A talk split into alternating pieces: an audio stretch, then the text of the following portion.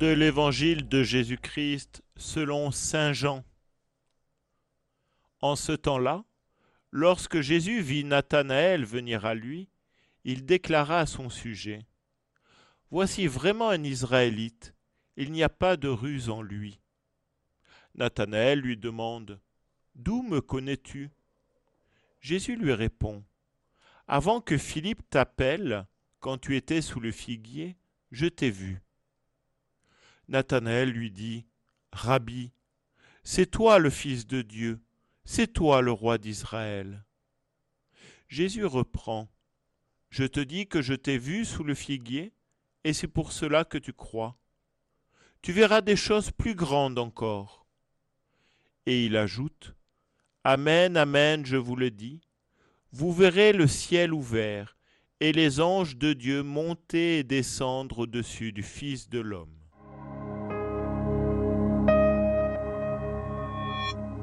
Aujourd'hui, 29 septembre, nous célébrons la fête des saints archanges, Michel, Gabriel, Raphaël, tous les archanges.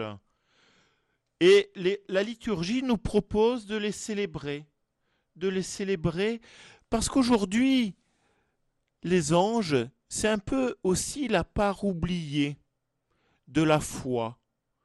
Or, notre liturgie, la Bible, la tradition de l'Église nous rappelle que devant la face du Seigneur, il y a des êtres, des êtres spirituels, qui le servent, qui l'adorent, qui sont fidèles à son service.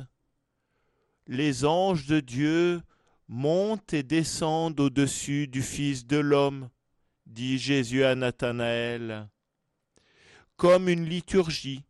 C'est ce qui est rappelé dans la prière eucharistique numéro 1, dans le canon romain, comme on dit, où les anges de Dieu font monter les louanges, les demandes des hommes et font descendre le message du Seigneur.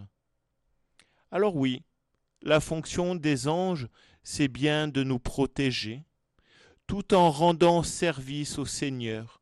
C'est leur fidélité. Les archanges, c'est peut-être ceux qui sont le plus proches du Seigneur, ceux qui se battent pour le Seigneur, mais ils sont pour nous un signe de protection, un signe d'adoration.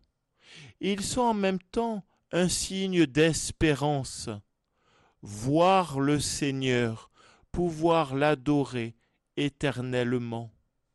C'est finalement ce que dit Jésus à Nathanaël. Je t'accueille comme apôtre, je t'envoie, et tu verras des choses plus grandes. Et les choses plus grandes, c'est bien cela, voir le Seigneur Jésus et en vivre toute notre vie. Amen.